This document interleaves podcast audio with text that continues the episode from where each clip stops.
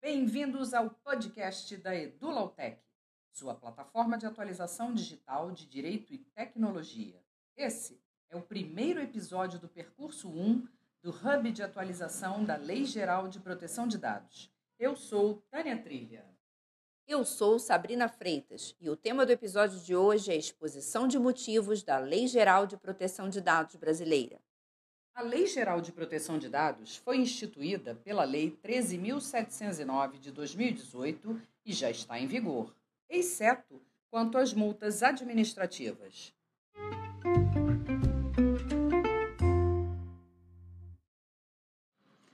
Como profissionais, sabemos da importância de nos mantermos atualizados com as novas legislações e possuirmos habilidades de base, tais como aplicabilidade, antivisão de controvérsias e raciocínio lógico. No entanto, se apenas deixarmos para depois, gerará uma lacuna de clientes por perda de oportunidades por falta de conhecimento dos advogados sobre o assunto. Afinal, no mundo onde as informações e os conteúdos são encontrados facilmente por meio da inteligência artificial, há necessidade de desenvolvermos habilidades para nos adaptarmos a essa nova realidade e nos tornarmos preparados para esse novo cenário. Você já parou para pensar que várias das profissões existentes hoje em breve deixarão de existir ou terão que se reinventar em um mundo cada vez mais conectado, globalizado e competitivo? Uma delas é a profissão do advogado. A tecnologia pode nos ajudar como ferramenta de trabalho, simplificação dos processos diários e proteção dos direitos. Neste percurso 1, vamos analisar a mens legis para refletir sobre a fonte de inspiração e intenções da propositura legal. As perguntas a seguir são para auxiliar você a refletir sobre o impacto da tecnologia na profissão. A seguir, você terá a chance de comparar as suas respostas com as respostas dadas por seus pares. Pare um pouco e pense. Perguntas. Pergunta 1. Como a tecnologia modificou a sua vida? Pergunta 2. Identifique um exemplo de como a tecnologia fez você poupar tempo e ser mais eficiente na sua profissão. Pergunta 3. O que os outros profissionais estão fazendo com a tecnologia que você gostaria de experimentar também?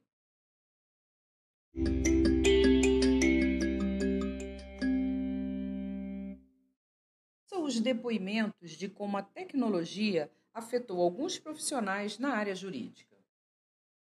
Primeiro depoimento. O acesso à internet abre um mundo de informações. Agora, não existem mais perguntas sem resposta. Quando um cliente faz uma pergunta e não tem certeza da resposta, busca informações em fontes confiáveis jurídicas. A conexão dá acesso às diversas áreas de interesse e abre um campo de possibilidades.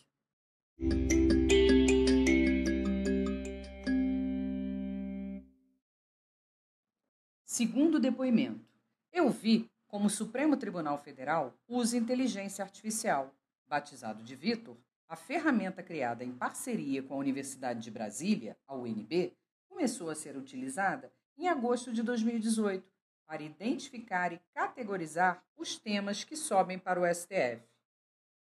Veja a importância da implantação de um software no terceiro depoimento. Eu implantei um software em meu escritório para gerar relatórios de auditoria legal. Atividade essa realizada no processo de apuração da situação regulatória, fiscal e contábil das empresas clientes, em observância ao disposto da Lei Geral de Proteção de Dados.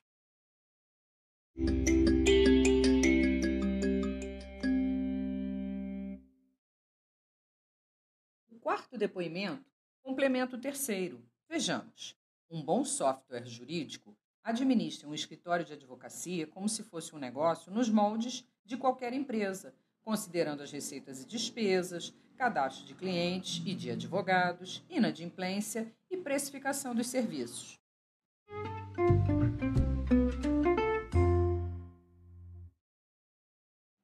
Você provavelmente já deve ter ouvido falar da GDPR, Regulamento Geral da Proteção de Dados e Identidade dos Cidadãos da União Europeia. De acordo com as informações obtidas na exposição de motivos da LGPD brasileira, Ela teve como fonte de inspiração a GDPR da União Europeia. A GDPR passou a ter eficácia plena em 25 de maio de 2018, após dois anos de vacácio legis, e serviu como base para a lei brasileira e para a fundamentação de decisões por tribunais brasileiros.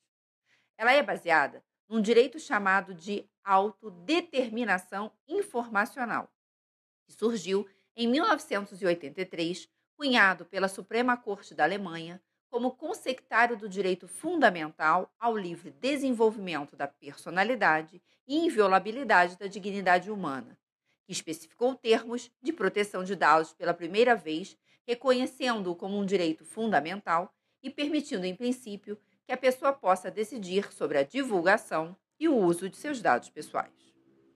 A Carta de Direitos Fundamentais de 2002 da União Europeia, em seu artigo 8, dispõe que todos têm o direito de proteção de dados, devendo ser processados de forma justa, para fins específicos e com base no consentimento ou em alguma outra base legítima estabelecidas por lei.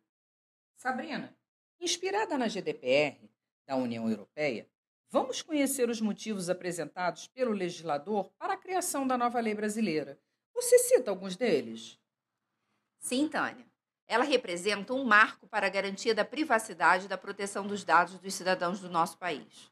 Ela também protege as informações pessoais dos internautas brasileiros e cria uma Autoridade Nacional de Proteção de Dados, a ANPD, instituição será responsável por editar os regulamentos e procedimentos sobre proteção de dados pessoais e privacidade e que servirão de norte para balizar as ações das empresas de adequação à LGPD.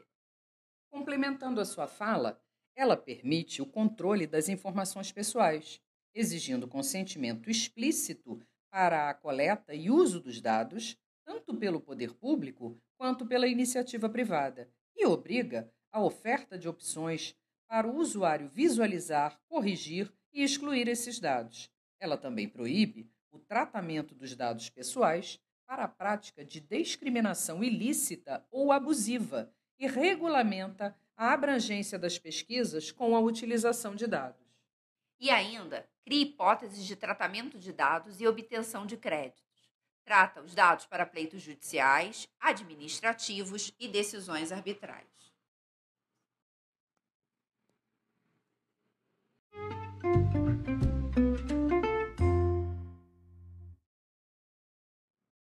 Agora, vamos pensar a quem é aplicável a Lei Geral de Proteção de Dados, uma vez que ela visa proteger direitos fundamentais, que no Brasil são aqueles previstos no artigo 5 da Constituição Federal e na União Europeia estão previstos na Carta dos Direitos Fundamentais.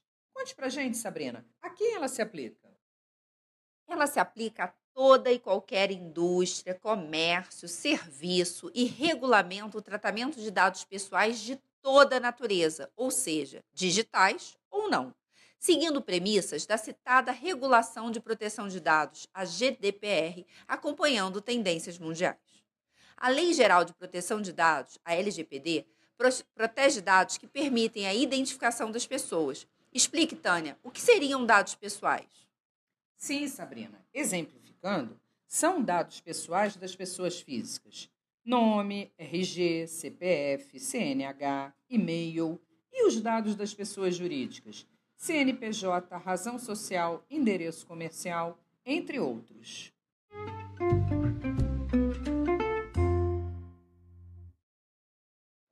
Agora, vamos refletir sobre as atividades que a lei prevê, tais como zeladoria da proteção dos dados pessoais, elaboração das diretrizes para a Política Nacional de Proteção dos Dados Pessoais e da Privacidade, fiscalização e aplicação das sanções nos casos de descumprimento da legislação. Complementando, a lei também prevê promover o conhecimento das normas e políticas públicas sobre proteção de dados pessoais e das medidas de segurança. Editar regulamentos e procedimentos sobre proteção de dados pessoais e privacidade realizar auditorias e celebrar compromissos para eliminação de irregularidades.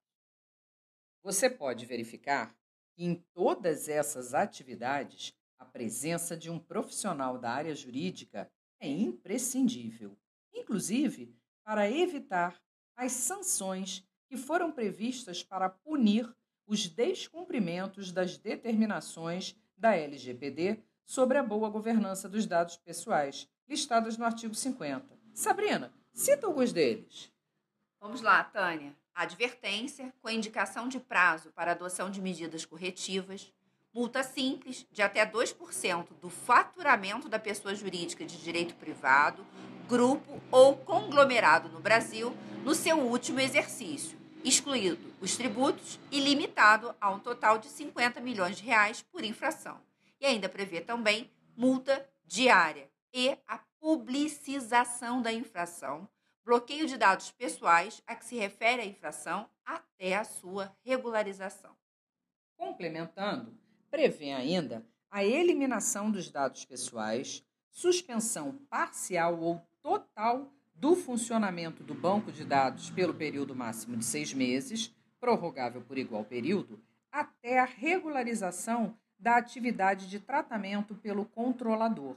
E, por fim, prevê a proibição parcial ou total do exercício de atividades relacionadas a tratamento de dados, incluído pela Lei 13.853 de 2019.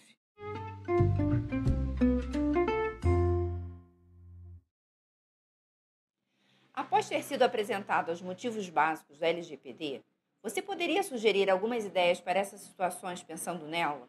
Situação 1. Pedido de um candidato não eleito a um cargo de senador para retirada de suas informações pessoais no sistema de divulgação de candidaturas, o Divulga Cand. Reflita.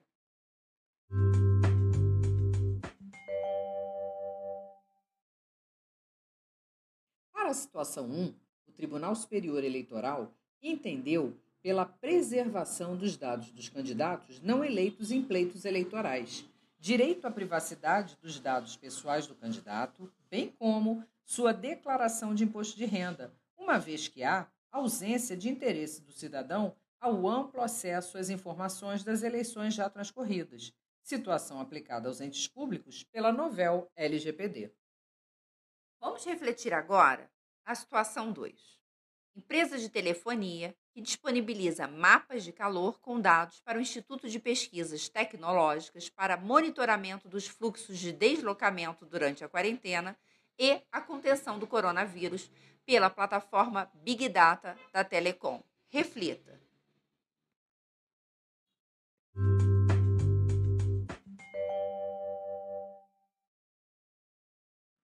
Para a situação 2, o Tribunal de Justiça de São Paulo na ocasião do julgamento de um mandado de segurança, entendeu que os dados fornecidos para a plataforma são estatísticos e volumétricos, representados por onda de calor de forma anonimizada, e não permitem a individualização dos clientes e nem tampouco a identificação das operadoras.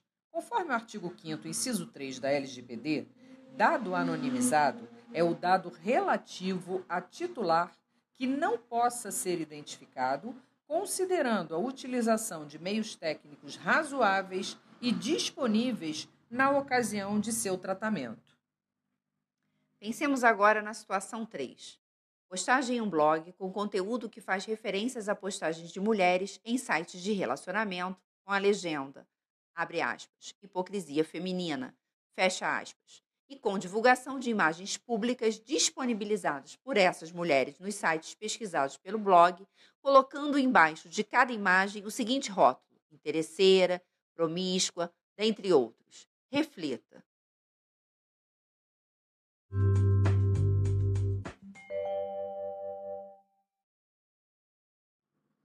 Para a situação 3, o Tribunal de Justiça do Distrito Federal na ocasião do julgamento de uma apelação que versava sobre dano moral coletivo em virtude de conteúdo misógino e abusivo nas postagens do blog, entendeu que ele feriu a dignidade da pessoa humana protegida pelo Comando Constitucional e pela LGPD, quando se valeu de termos inadequados para se referir às imagens públicas de mulheres.